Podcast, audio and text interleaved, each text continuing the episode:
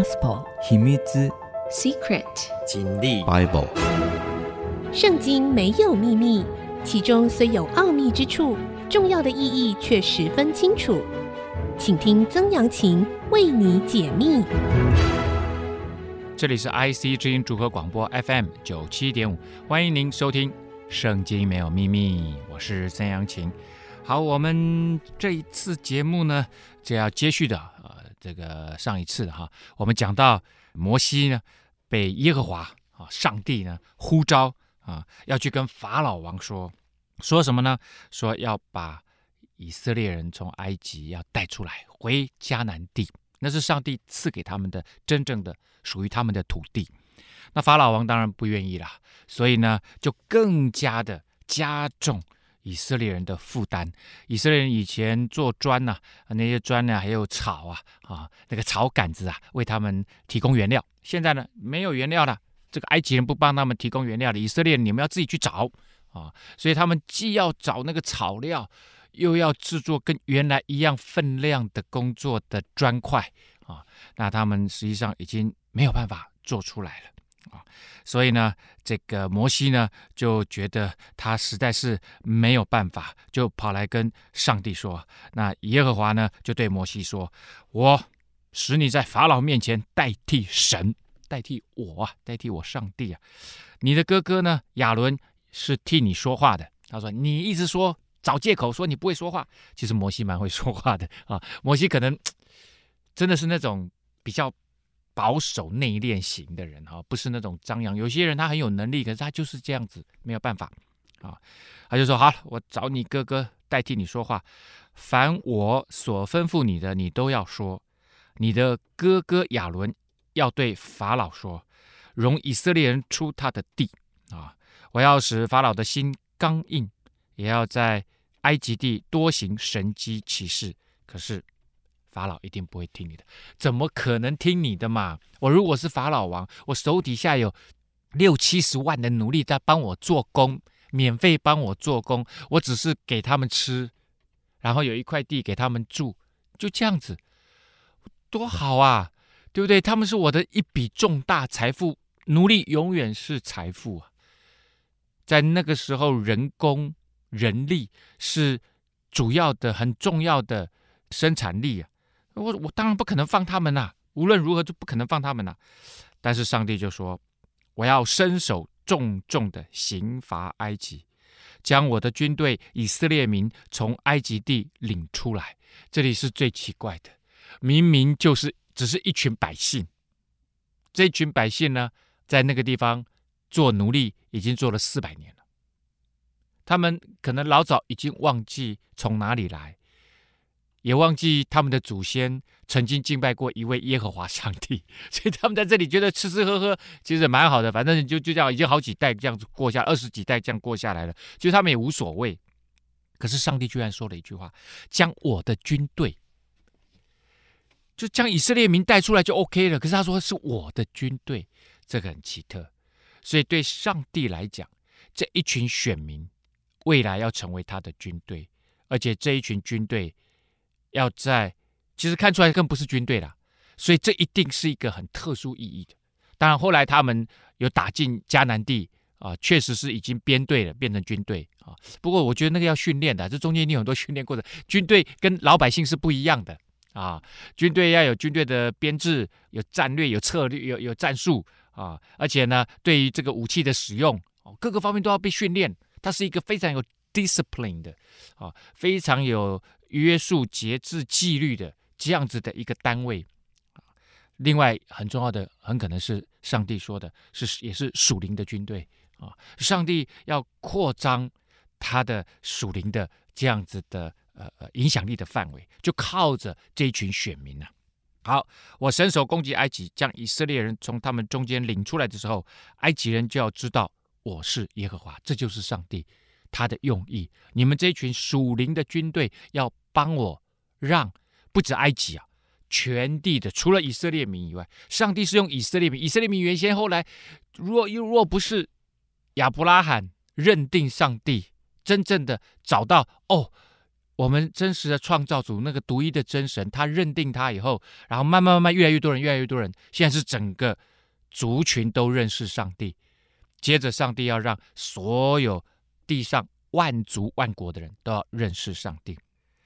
摩西亚伦这样行，耶和华怎样吩咐他们，他们都照样做了。所以在那个时代啊，其实到今天一样，只要是在上帝的国度，那些领导人。他们必须跟上帝保持良好的关系，而他们都必须做上帝要他们做的事情。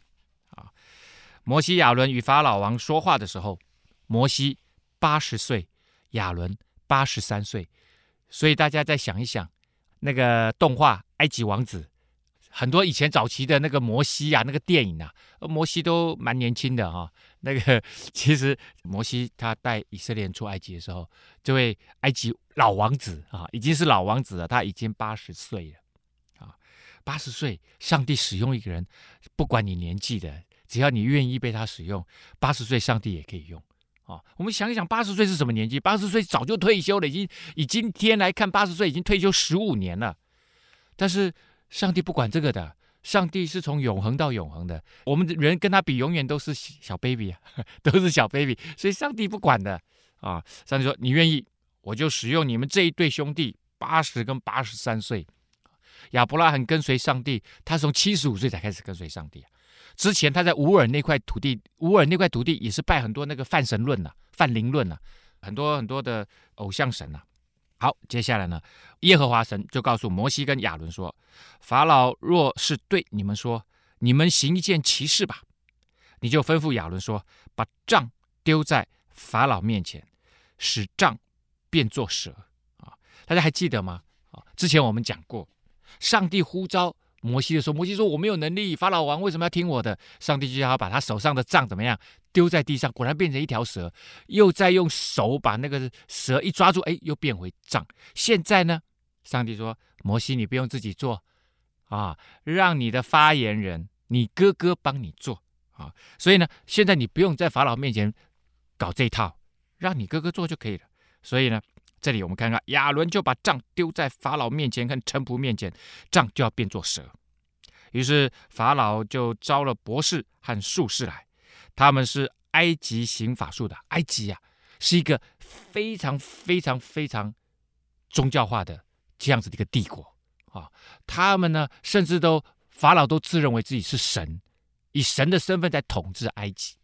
当然，他们还有其他的很多神呐。啊，之后我们会看十灾。啊，那个十灾呢？其实，呃，你会发现，上帝行这十灾都是在攻击埃及他们拜的这些假神啊。好，然后呢，他们是埃及地原先行法术，所以你知道，就是那那个王，如果他很相信宗教，他下面就会有很多的这些宗教的方式，就像以前那个秦始皇一样嘛。在中国，秦始皇下面有很多的方式，有很多的术士。啊，呃，会告诉他，哎，现在的天象这个样子啊，昨天有一颗彗星掉下来，啊，这个是代表天上的上帝，他是什么意思？哦，他要告诉君王啊，他的旨意是什么啊？然后他们会炼丹啊，你你可以长生不老，你可以永永恒统治。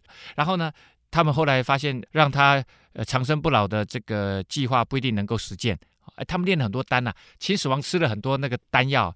我觉得经常 吃吃那些丹药，他他会死啊，他会生病病死啊，可能跟吃那些丹药都有关系。那些丹药很多都是那个重金属啊。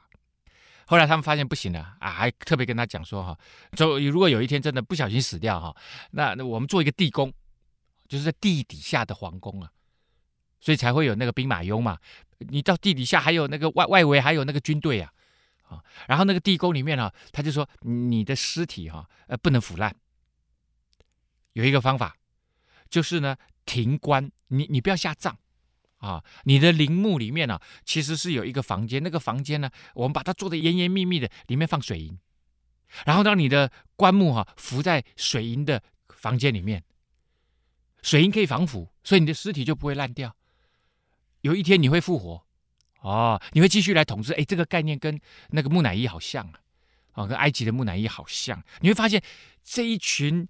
这种想要长生不老、想要在灵界里面获得能力的，想要在死后能够继续回来，这样子想法的君王，他身边都有一群这种术士啊。而且术士有些时候，他们靠着灵界的某一种力量，哎，他也能够行一些奇妙的作为。好，那亚伦这样子做了，这个埃及地的法老身边的这个行法术的，也照样用邪术做了亚伦做的这样子的事情，就丢下他们手中的杖，杖就变作蛇。可是有一点不一样，就是亚伦的杖吞了他们的杖，意思说亚伦的这位神背后的神，其实能力大过这些术士所拜的这些小神啊。好，我们先休息一下，稍后再回来。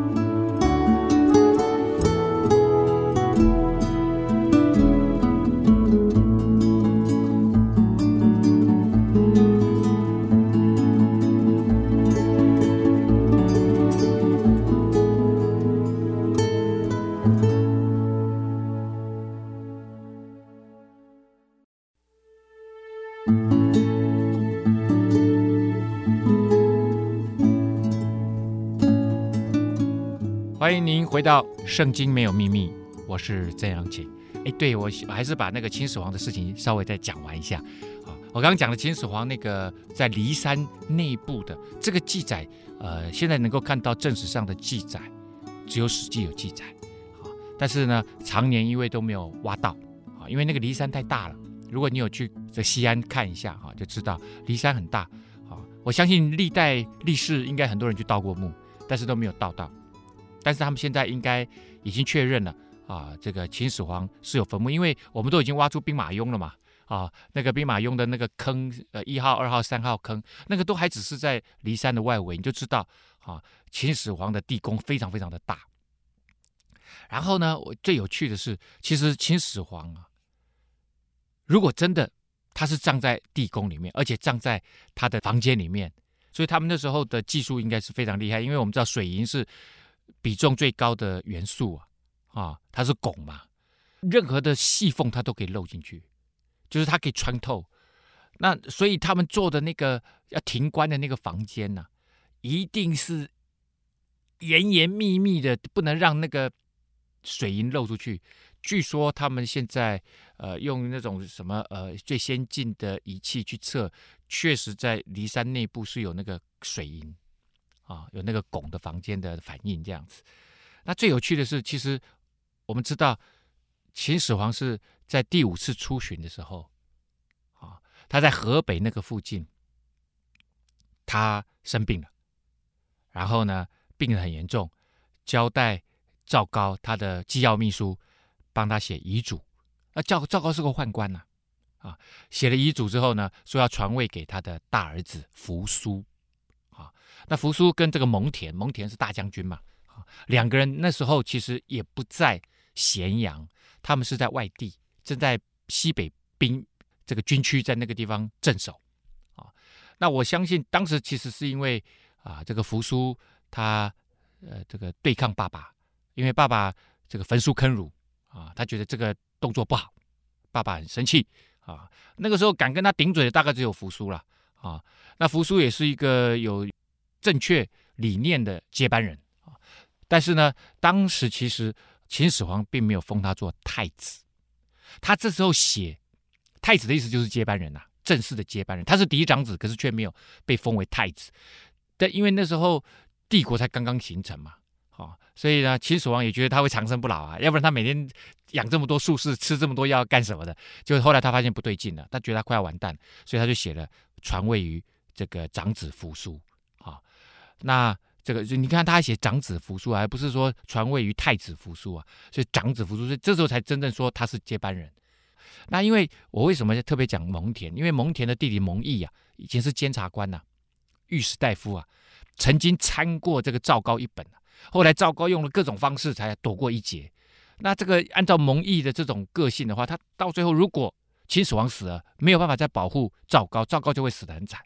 所以赵高当他拿到那一封遗书的时候，啊，皇帝的遗旨的时候，他在考虑要不要立刻送回咸阳，然后召回谁？召回扶苏，因为扶苏跟蒙恬是一挂的，那是他的人马，未来要一起，因为军事力量，皇帝要能够掌握军事嘛，所以赵高他就赌了一把，他觉得秦始皇应该活不过几天，果然四天后秦始皇死了，死了他就修改那个，啊因为因为这个整个都是赵高写的嘛，印章什么他都有啊，所以他就修改了，传位于幼子最小的儿子啊，那时候刚好跟在秦始皇身边的胡亥。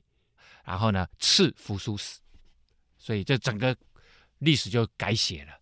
我要讲的是，秦始皇生病死了，那个时候是最热的时候，啊，七月份，而且是农历七月份 最热的时候。你想，秦始皇的尸体现在又没有冰柜，然后他后来又继续从那个地方走回咸阳，走了一个月。请问，你觉得他的尸体会怎样？好，那赵高为了要隐瞒他死亡的事实，因为他要晚发丧，他不要让这个事情立刻就是爆开，爆开的话，扶苏那边可能会有反应，所以呢，他就隐瞒秦始皇这个已经死的事实。他每天还假装跟秦始皇办公，然后发很多公文，因为公文都是他在写的嘛。结果呢，他就去说秦始皇要吃那个鲍鱼啊，所以就在海边呢，就买了很多鲍鱼。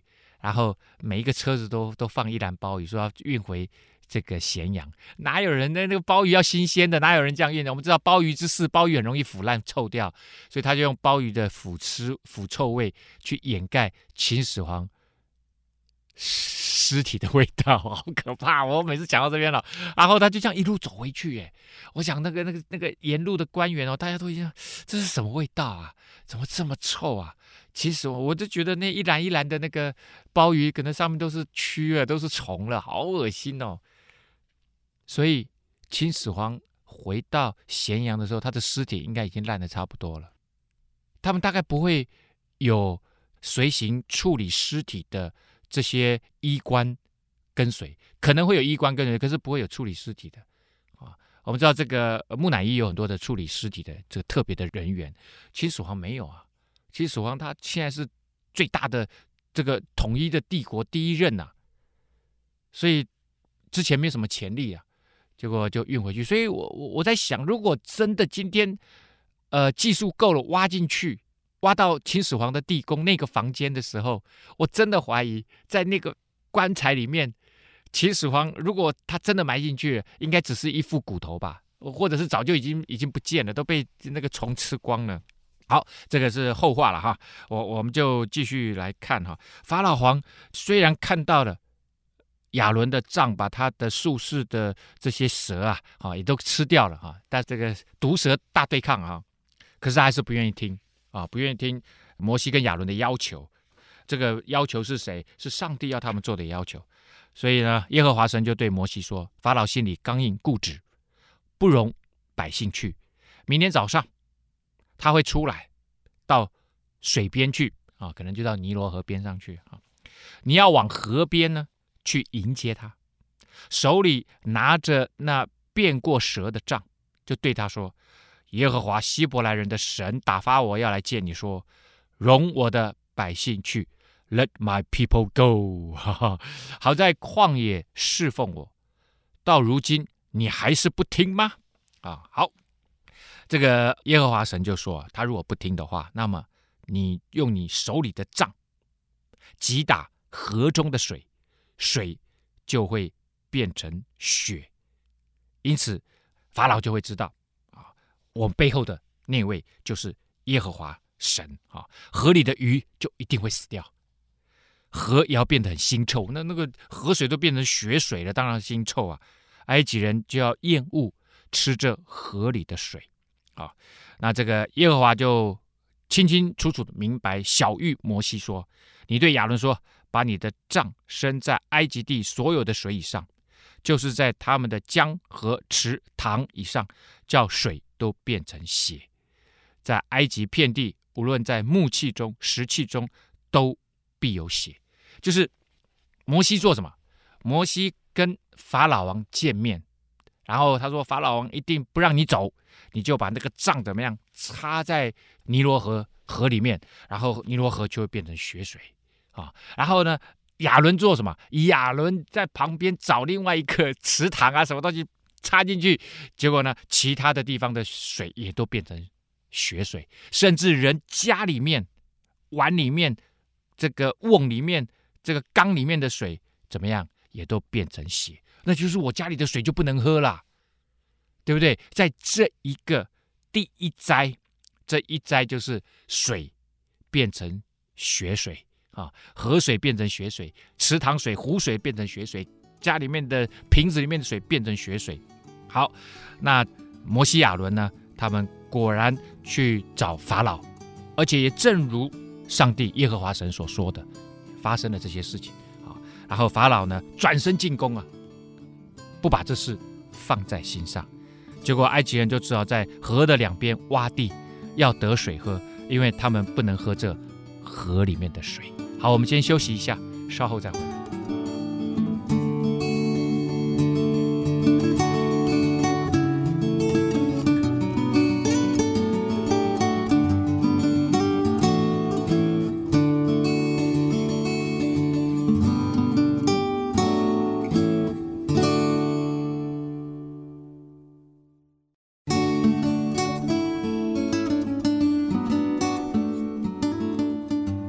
欢迎您回到《圣经没有秘密》，我是曾阳晴。好，我们刚刚讲的，这是我们知道很有名的埃及十灾，这是第一灾，河水变血水。那这其实是上帝向法老他所敬拜的那一些埃及神在宣战。法老自己自称为自己是神，所以他当然看不起。你们都在我手底下四百年的奴隶了，你们的神如果真的那么厉害，怎么可能让你们当我的奴隶？他一定是这样讲嘛。所以他他根本不会听的啦。第一个，他第一个他根本不会听；第二个，上帝是想要对他所敬拜的这些尼，因为尼罗河带给尼罗河按时泛滥，所以带给埃及非常高度的农业的生产力以及文明，因为你知道。当你农业生产粮食过剩的时候，就能够养很多人，不用去耕地，他们就可以发展文字文明。有很多的东西发明就会出来，人类的文明就是慢慢建造。人类的文明能够建造最重要的一点，除了粮食要过剩啊，第二个呢就是文字要发明啊，所以开始进入历史时代啊，人类可以有记忆，然后开始有很多的余裕的人可以做很多其他的工作。那在埃及尼罗河有个守护神，叫做贺农啊。然后呢，尼罗河有这个精灵啊，有这个小的精灵啊啊，叫做哈皮啊。然后埃及人相信呢，尼罗河是这个阿西利斯的血脉，有一个大神，好像他身上有这个血管血脉，尼罗河就是他最主要的血脉啊。所以这三个神呐、啊！上帝第一次就给他击打了，这是埃及人最重要的神呐、就击打了啊！就说尼罗河，我告诉你，尼罗河是我创造的，呵，这是水供给你们这么多这个母亲河，供给你们喝，供给你们农业，供给你们的一切需要。但是我要让它变成血水，它就变成血水。好，第二灾呢是青蛙灾，耶和华击打河七天之后。啊，七天之后，吩咐摩西说：“啊，你进去见法老，对他说，耶和华神这样说：容我的百姓去，好侍奉我。所以，上帝一直在跟法老说一件事情：Let my people go，释放我的百姓之后，我的百姓要侍奉我。他不侍奉人呐、不侍奉你这一位奴役他们、剥削他们、压榨他们的君王。”而是要让他们来侍奉这位创造主、爱他们的上帝，这样子。好，然后你如果不容他们去，我必使青蛙糟蹋你的四境。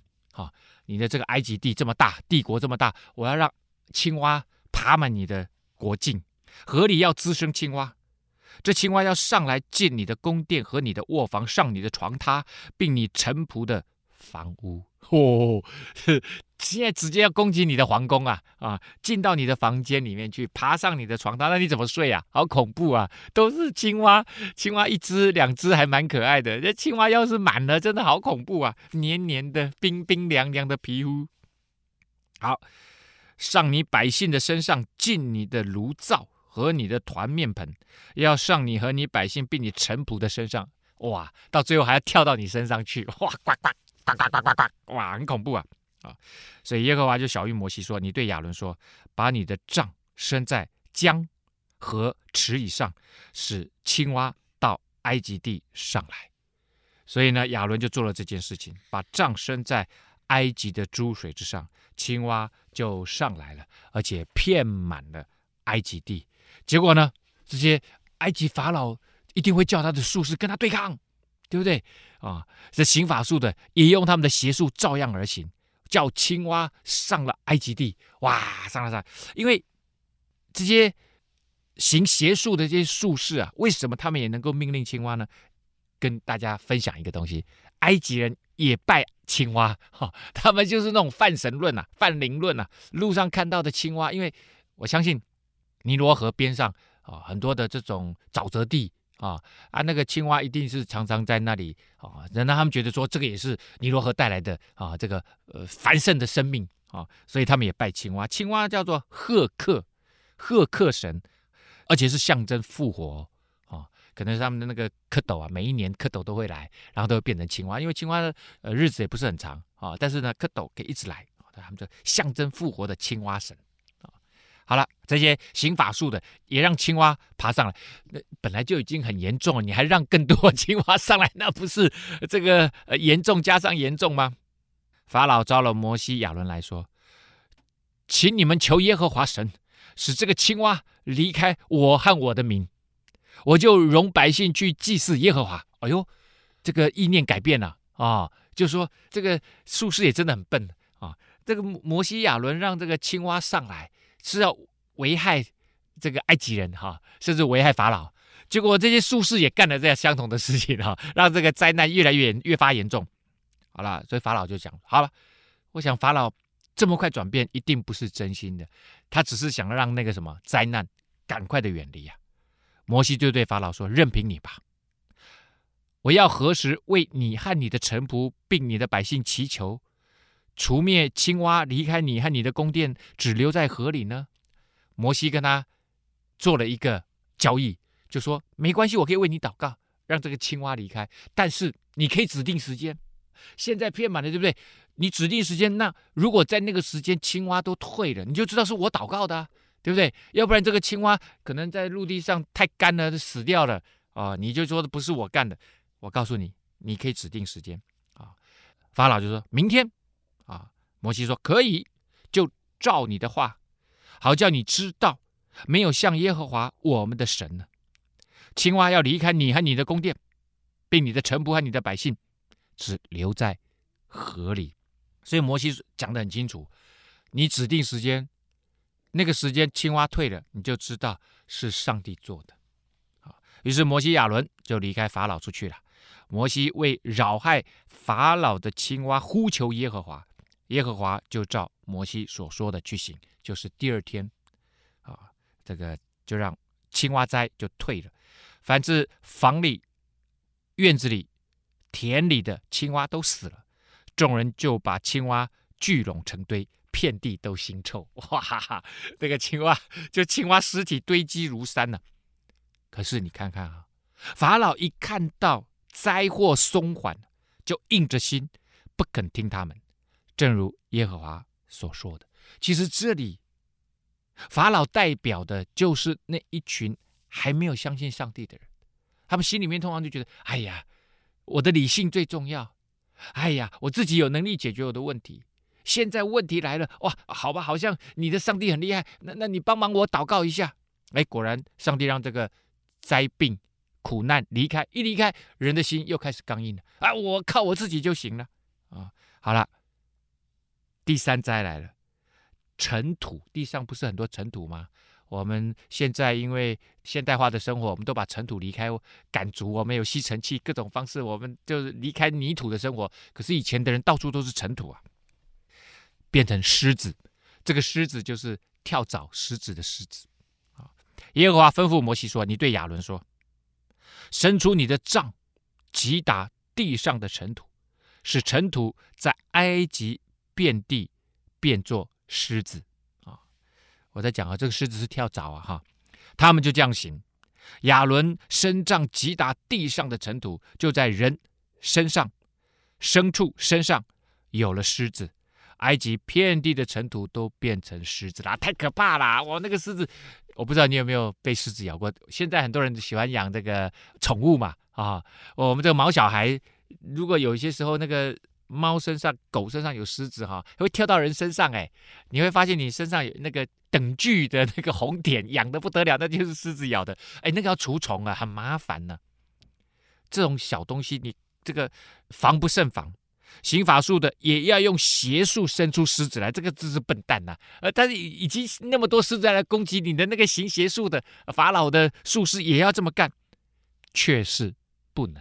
啊、好险啊！法老应该松了一口气啊！你们总算不能了啊、哦！他慢慢知道说：“哎呦，摩西跟亚伦背后的那位上帝，他掌管一切，他掌管河水，他也掌管青蛙，也掌管狮子跳蚤。所以，哎，发现说这个大自然听命于那位上帝。我手底下的这些术士好像没什么办法。我们休息一下，稍后回来。”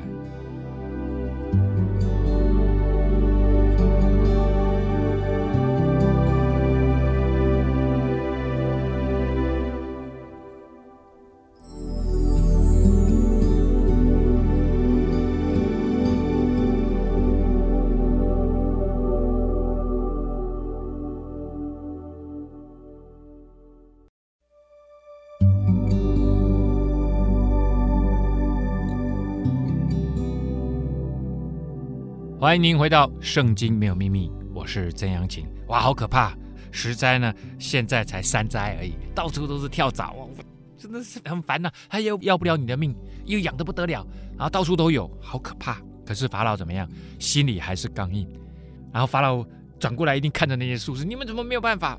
然后行法术的就对法老说：“这是神的手段，不是我们能够有办法的。”所以他们现在才承认了这位上帝。能力远远高过他们。第四灾，苍蝇灾。这个耶和华神就对摩西说：“你清早起来，法老会到水边。哎，看起来法老应该是每天都到水边去散步啊。天气还没有那么热的时候，你站在他面前，对他说：‘耶和华神这样说：容我的百姓去，好侍奉我。’每一次都是这样开始：‘Let my people go。’啊，你若不容我的百姓去。”我要叫成群的苍蝇到你和你的臣仆，并你百姓的身上，进你的房屋，并且埃及人的房屋和他们所住的地都要满了成群的苍蝇。当那日，我必分别我的百姓所住的歌山地，使那里没有成群的苍蝇，好叫你知道我是天下的耶和华。我要将我的百姓和你的百姓分别出来，明天必有这神迹。这里我们看到，上帝说：“我告诉你，我还可以指定这些苍蝇飞到哪里去，它不会飞到希伯来人住的歌山地那一块地，那边有好几百万的希伯来人，他们不会飞到那里去，就飞到光是飞到你埃及人住的 community 啊，皇宫、他们的社区、农村啊。大家以前呢、啊，台湾早期那个公共卫生没有那么好。”然后我以前同学他们念医学院的，就会当兵的时候就会当医官，然后那医官呢就会被派到乡下去实习啊，这个不是实习啊，就当医官呐啊，然后他就说啊、那个乡下的卫生局啊啊啊，有些时候他们要派到更乡下去的那些点呐、啊，去帮忙做一些义诊。结果呢，他说那个他们那个菜啊放在那里，他说怎么那个菜是黑的？一接近才发现上面是全部是苍蝇呐、啊！哦，那个以前那个台湾的海边呢、哦，那个苍蝇多得不得了，哇，赶快把它赶掉，老可怕，我都不敢吃啊！苍蝇真的很可怕，对不对？苍蝇到处飞啊，哦，特别是苍蝇喜欢飞在那个排泄物上面，对不对？然后再来粘在你的这个食物上面，所以有很多的传染病的，特别是消化道的传染病、霍乱啊，什么东西的啊，痢疾呀，哈，都是苍蝇传播的。耶和华就这样行了，苍蝇成了大群了，进入了法老的宫殿和他的臣仆的房屋，埃及遍地都因为这成群的苍蝇败坏了。法老没办法了，只好召摩西亚伦来说：“说你们去去去去去，在这个祭祀你们的神嘛，你们你们想去哪里祭祀就去吧。”啊，摩西说：“No，这样行还不好哦，不适宜，因为我们要把埃及人所厌恶的祭祀耶和华我们的神呐。若把埃及人所厌恶的在他们眼前献为祭，他们岂不拿石头打我们吗？”摩西的意思说：“现在耶和华神行了这么多神迹。”而这么多神迹带给你们这么多的困扰，哎，你们埃及人现在很讨厌我们的上帝，哎，那如果我们我们就在你们附近，这个找一块空地来祭祀这位神，你们一定会怎么样？一定会逼迫我们，说不定你把石头用石头把我们打死。呃，不行不行不行啊！所以呢，我们要到旷野去啊，要到没有人的地方去啊，要到郊外去，而且是很郊外的郊外去，走三天的路程，要离你们那么远，不要让你们看到。照着耶和华我们神所吩咐我们的祭祀的地方去，这样子。法老说：“我容你们去，在旷野祭祀耶和华你们的神，只是不能走那么远啊，不能走三天啊，而且你们还要为我祷告啊。”法老开始觉得，哎，这这位神哈、好像有有有有能力哦，哦，而而且你们还要为我祷告啊，你会发现法老有在松动啊。摩西说：“我们要去求耶和华。”使成群的苍蝇明天就离开法老和你的臣仆，并法老的百姓。法老，你不可以再行诡诈哦，呃不行又跟上次一样啊！我叫这个青蛙走了，然后第二天你又刚硬起来，你又反悔哦，不容我们的百姓去祭祀耶和华啊！所以呢，摩西就离开法老，求上帝耶和华神。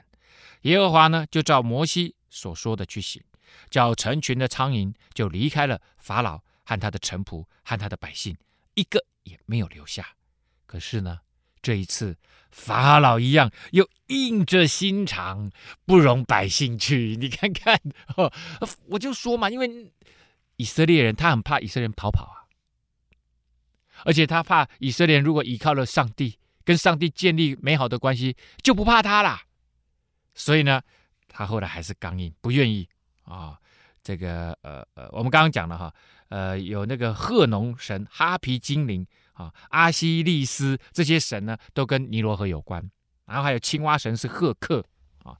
接下来呢，埃及人因为是农业社会，所以他们就会去拜那个有力量的、对于耕种很重要的牛神啊。所以他们有母牛神叫做哈陀尔，也有公神啊，叫做。亚皮斯，这个公牛呢，象征生殖力啊。另外一个公牛神叫做米纳维斯，是西利欧帕利斯城的圣牛。他们拜牛，在那块地区，因为农业的关系啊，所以特别多呃拜这个牛犊，因为他们是力量，不管是公牛、母牛。所以接下来这第五灾呢，就是对牲畜生出瘟疫的灾啊。耶和华吩咐摩西说：“你进去见法老，对他说：耶和华希伯来人的神这样说：容我的百姓去，好侍奉我。你若不肯容他们去，仍旧强留他们，耶和华的手就加在田间的牲畜上，就是在马、驴、骆驼、牛群、羊群身上，必有重重的瘟疫。耶和华要分别以色列的牲畜和埃及的牲畜，凡属以色列人的一样。”都不死，这里也就看出，从刚刚那个歌山地没有苍蝇，到这里牲畜，因为牲畜我们刚刚念了哈，还不只是牛，对不对？有马、驴、骆驼、牛、羊，这些第一方面它是代表他们的财产，第二方面这些也都是他们的生产力，特别是牛，在农业地区啊，它耕地非常非常的重要。那这些既是财产，也是生产力。所以上帝就说：“我不会让以色列人，因为他们现在倚靠我了，我要保护他们。所以上帝是保护他子民的。只要你愿意信靠他，上帝会祝福你，而且会保护你、看顾你。圣经里面有一句话说：“神看顾他的儿女，好像眼中的瞳人呐。”哎，亲爱的，你的眼睛重不重要？重要啊，对不对？我们眼睛能够看到，就是因为我们有这个瞳孔啊，有这个瞳人呐。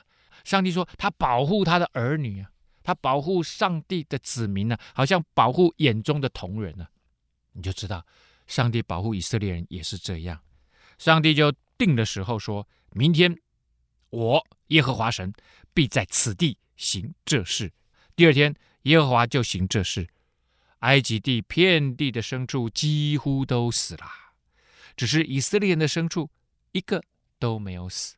特别是以色列人哦，因为以色列人在歌山地那里，他们除了被奴役以外，他们其实最主要的这个生产其实是畜牧业啊，所以这些牲畜，上帝是真的保守他们，保有他们的财产，不让他们的财产怎么样受到伤害。法老打发人去看，谁知以色列人的牲畜连一个都没有死。法老的心还是固执，因为法老你知道，他拥有的是什么？拥有的是全埃及地，那是之前你们以色列人、希伯来人的那一位宰相约瑟帮他做的，所以法老很有钱，他受了这些损失，他觉得没有关系。可是他的人民受这些损失是损失惨重啊，他是拿他的国家来赌注啊，然后用他的。刚硬跟固执，要对抗这位上帝，因为他觉得他是神呐、他继续对抗。究竟另外五灾是哪五灾？我们知道非常有名的十灾啊。我们今天只看了五灾啊。刚刚这一灾是牲畜得瘟疫，之前呢有苍蝇之灾，在苍蝇之灾之前呢，第三灾是跳蚤虱子。再往前呢，大家还记得吗？青蛙，青蛙之前是什么？是河水都变成血水啦。好，我们今天节目呢到这里告一个段落。下一次我们会讲另外五灾。如果对我们的节目有任何的建议或指教，欢迎你到 IC 之音的网站来留言。圣经没有秘密，我们下次再会。